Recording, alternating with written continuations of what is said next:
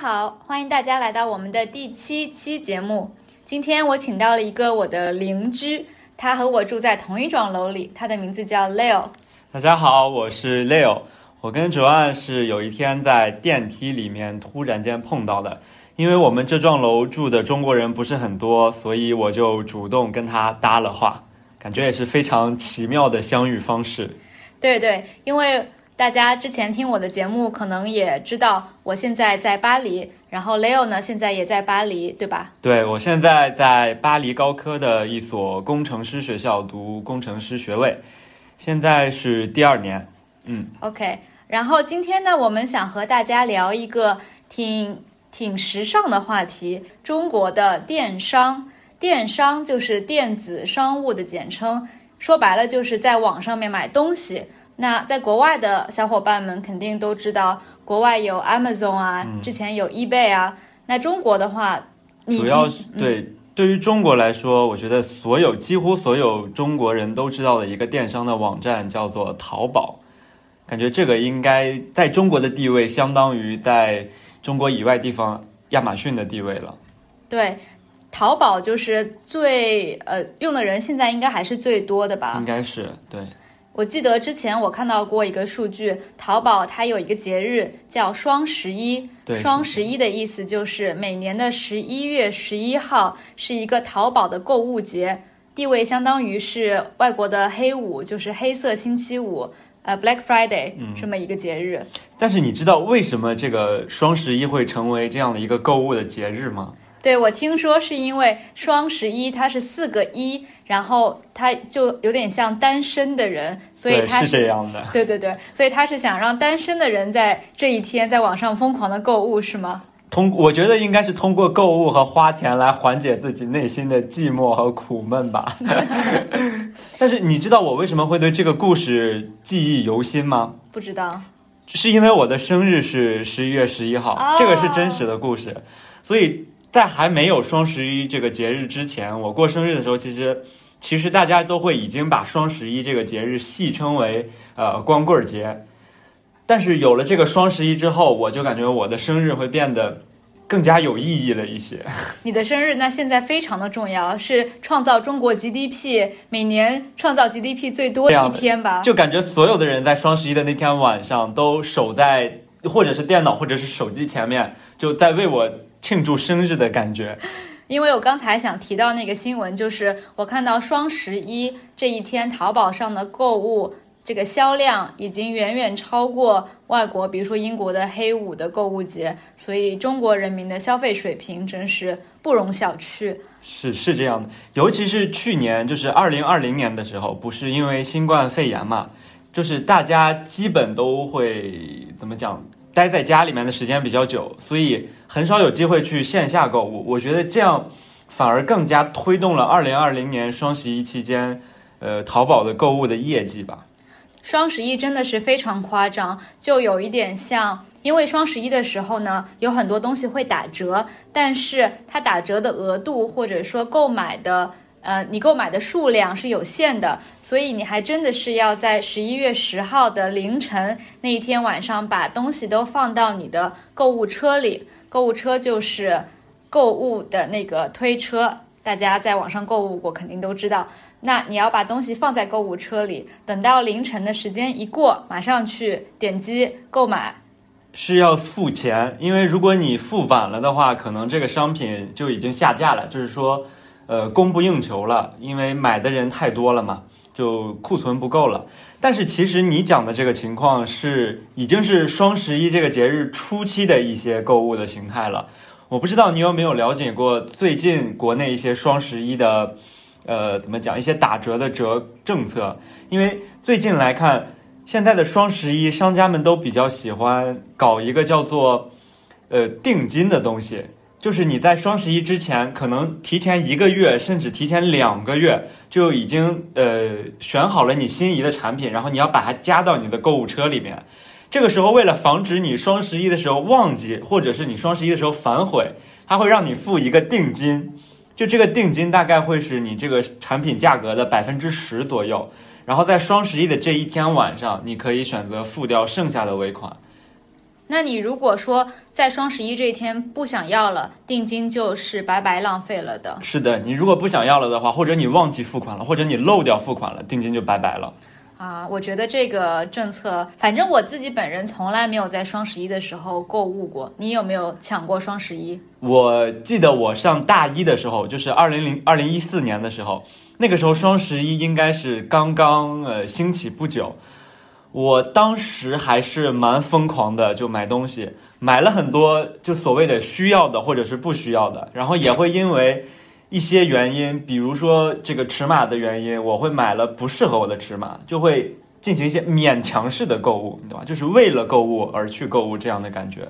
那你还记得当时这一次的双十一，你主要买了一些什么东西？主要买的产品。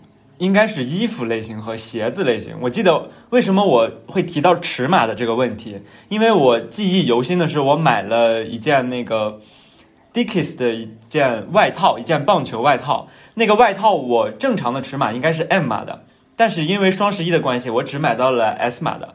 然后那个衣服穿在我身上，就是特别像小朋友的衣服穿在我身上一样。OK，所以说。就像你说的，有一些勉强式的购物，其实你想买 M 码，但是为了享受这个折扣，反而买了一些不是很需要的东西。可能是这样的，就是在尤其是在这种打折力度很大的时候，你会有一种感觉，就好像你不买你就亏了。嗯，但其实我觉得正常的逻辑，或者说一个健康的逻辑是，你不买你就省钱了，而不是你不买你就会亏了。但我其实一直想不通的一件事情是。会不会存在这样一种现象啊？有一些商家他会提前把价格提高，然后再打折呢？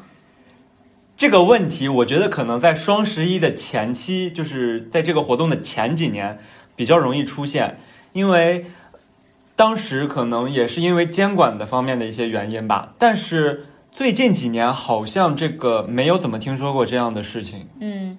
反正我本人，我特别不喜欢在网上面买衣服，因为女生的衣服你知道合体合身是很重要的，所以我也啊，虽然现在淘宝上面买衣服吧，你可以买一个东西叫做退货险，险就是保险的险。所谓退货险的意思就是，我可能在买衣服的时候多加一点点钱，比如说一一块钱人民币，相当于零点二，这是欧元的意思。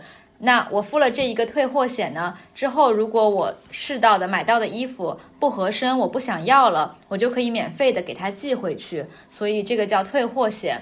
但是就算现在有了退货险，我还是觉得很懒，我就懒得去把衣服寄回去，所以我特别不喜欢在网上面买衣服。那我觉得我最多的买的东西可能是电电子商品。我觉得我和你的情况也类似。我也觉得，因为网上买衣服一个最大的缺点就是你退换不是很方便。就哪怕我们运用到了呃卓案所提到的退货险，但其实还是需要等一个比较长的时间。另外，对于电子产品的话，我觉得我我不知道你作为一个女生，或者说你作为一个文科学生，你有没有很了解电子产品？因为我是学理科的嘛，所以我平常对这些电子产品也比较感兴趣。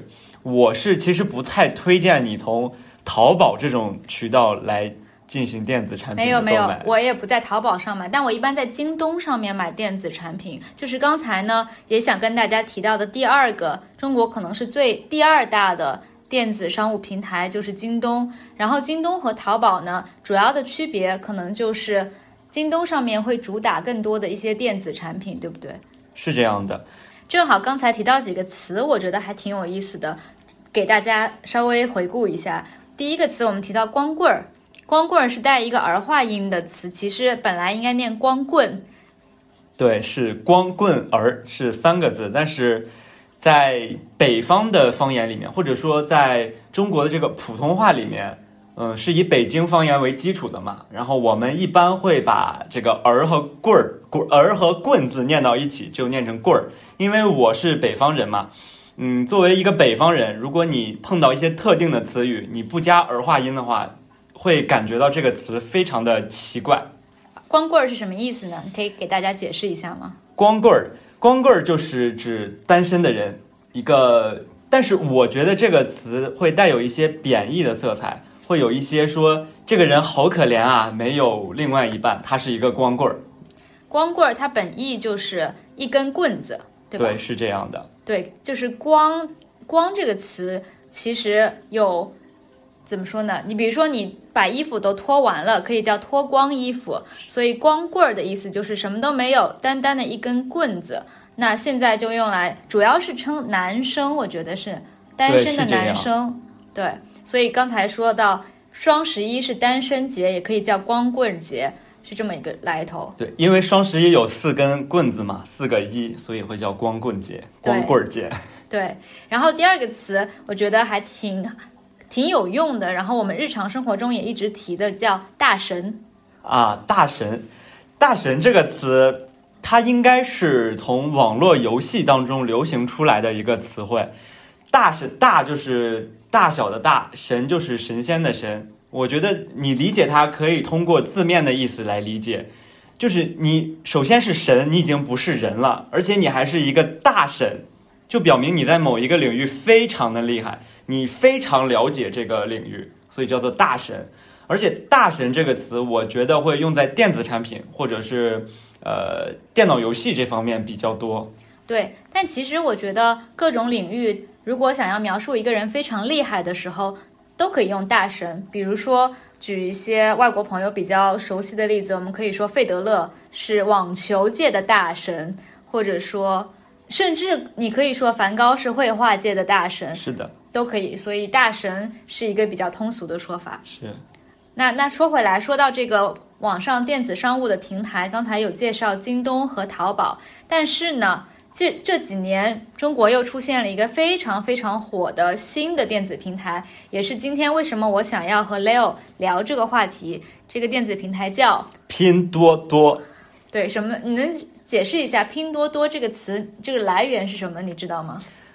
我觉得拼多多这个词的来源主要是来自于它的一个购物的模式，因为拼多多推行的一个购物的模式，我们叫做团购。就比如说你一个人买一台电脑可能要五千元，但是你二十个人一起买这台电脑，就每个人都买一台的话，它的价格就会降低很多。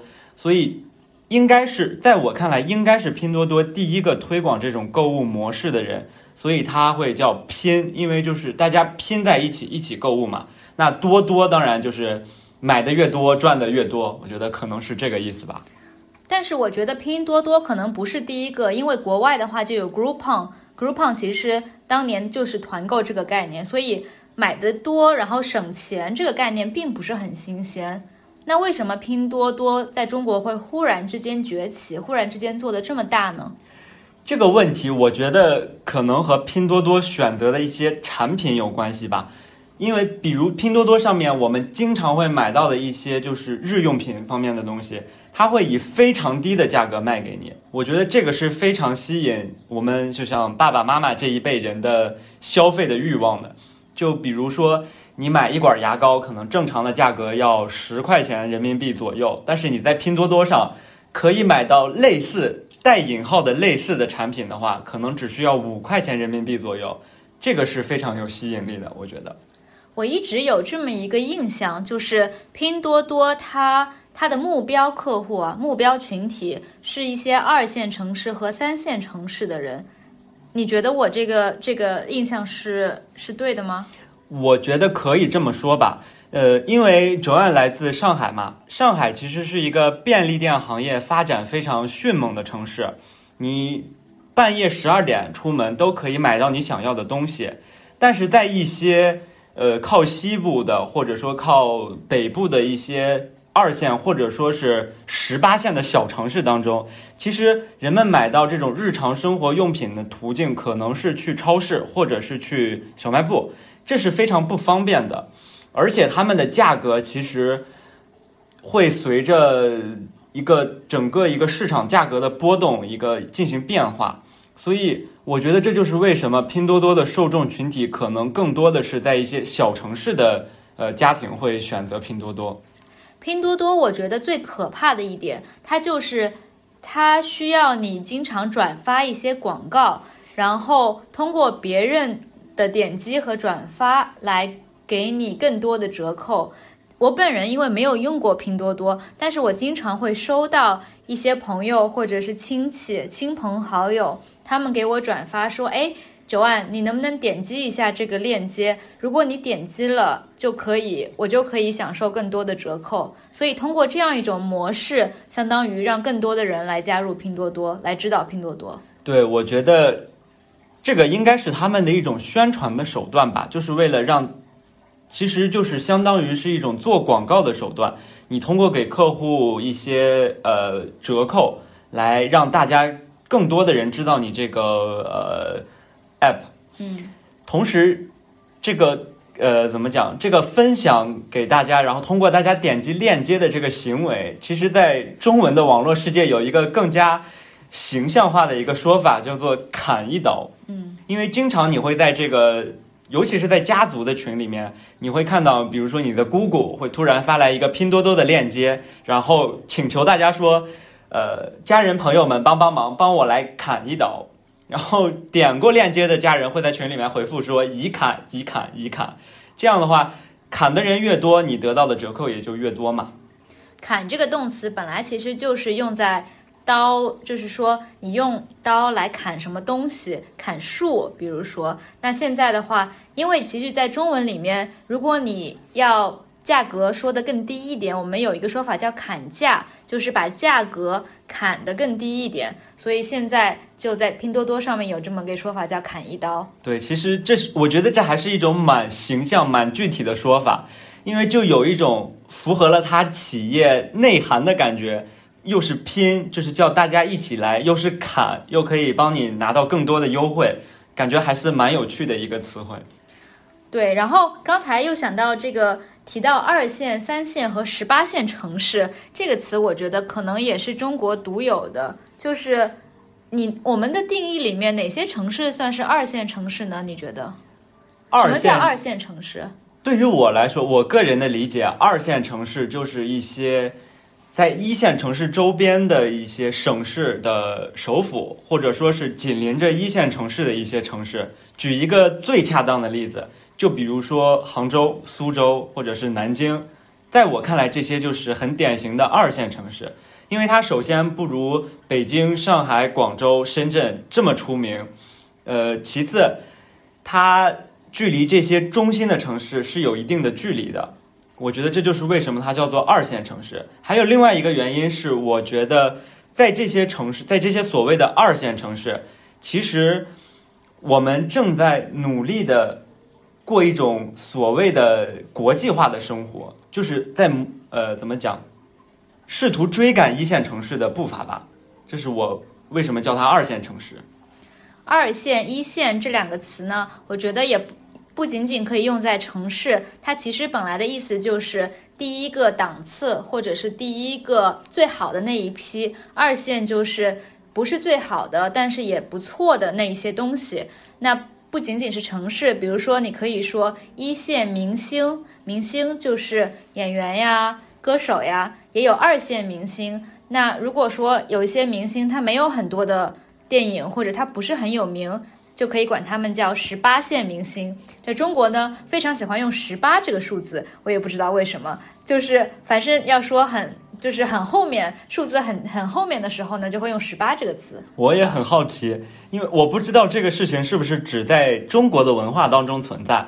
因为我们在说地狱的时候，我们会说十八层地狱，我不知道为什么。可是在我看来，在中国的文化体系里面，应该是没有地狱这个概念的吧。对，但十八确实是一个非常神奇的数字，所以刚才就说有一线城市、一线明星，也可以说一线品牌，反正什么，反正是可以分档次的东西呢，都可以说一线、二线。其实，另外一线还有另外的一个用法，就比如说一线工人、一线教师，就是指他们是冲在最前面、最直接接触到这个生产活动的人，所以会叫他们。比如一线工人、一线教师、一线医生等等等等，所以这两个一线的意思是挺不一样的。刚才说的第一个一线呢，其实是 first tier、first class，然后第二个一线，刚才 Leo 说的一线工人其实是 front line 的意思。所以一线有这两个不同的意思。我觉得我心目中或者传统定义上的一线城市只有四个，北上广深，对吧？嗯就是北京、上海、广州、深圳。对，然后二线，我觉得就像你说的，是一些省会城市，比如说苏州、杭州、南京之类的。你觉得上海呃，你觉得中国大概有多少个二线城市？这个其实比较难讲吧，我觉得，因为就像我们现在讲一线城市的这个概念，北上广深，其实我们现在已经不把它叫做一线城市了，我们叫它超一线城市，就是因为我们有太多所谓之前的二线城市，慢慢通过发展变成了之前所谓上海北上广深的模样，所以现在。现在在二零二一年这个情况下，我觉得在中国，你讲二线城市，可能是会提到更多以前你都没有听说过城市的名字，比如说合肥，合肥怎么会没听说过呢？或者比如说合肥是安徽的，那是因为你是江浙沪的人，你可能会听说过这个名字。嗯，或者比如说，嗯，呼和浩特，嗯这个城市就是在内蒙古的一个城市嘛，嗯它就我觉得在目前看来，它可以算上是一个二线的城市了。嗯，因为所谓我们刚才说的南京、苏州、杭州这些已经变成了一线城市，而之前的一线城市也变成了超一线城市。刚才正好说到江浙沪这个词，我觉得也可以展开说一下，顺便让我想到了什么叫包邮区，因为正好讲到电商。江浙沪呢，就是三个省，江是江苏，浙是浙江，沪是上海，所以这三个省份或者上海市它是连在一起的。然后还有一个词叫江浙沪包邮区，包邮的意思就是你在网上购物的时候，通常来说邮这个东西通过邮局运到你家，你是要交邮费的嘛？包邮就是你不需要交邮费，邮费通过商家来包揽了，就叫做包邮区。对，邮费就是运费，对吧？对，然后所以包邮其实是在中国购物的时候经常会用到的一个词，还挺有用的。可是你知道为什么江浙沪叫做包邮区吗？因为阿里巴巴的总部在杭州，是吗？是这样的，对，所以从杭州出发呢，江浙沪比较近，所以就可以包邮。对对。还有一个原因是因为江浙沪本来就是一个呃一体的经济体系，所以它之间的交通啊什么的都会非常的快。在包邮区，其实在今天来看，包邮区的另外一个意思就是今天下单，明天送到。嗯在江浙沪这个速度是可以达到的。嗯，那今天我们就讲到这里。你还有什么最后要补充的吗？关于你的中国的电商购物体验？大概就是这样了。我觉得中国这个发展速度，可能过几年就会有新的拼多多呀、新的平台出现，这个更新换代真的是非常的快。是的，好了，那今天就聊到这里，谢谢 Leo。谢谢九安，好，我们下期再见。拜拜。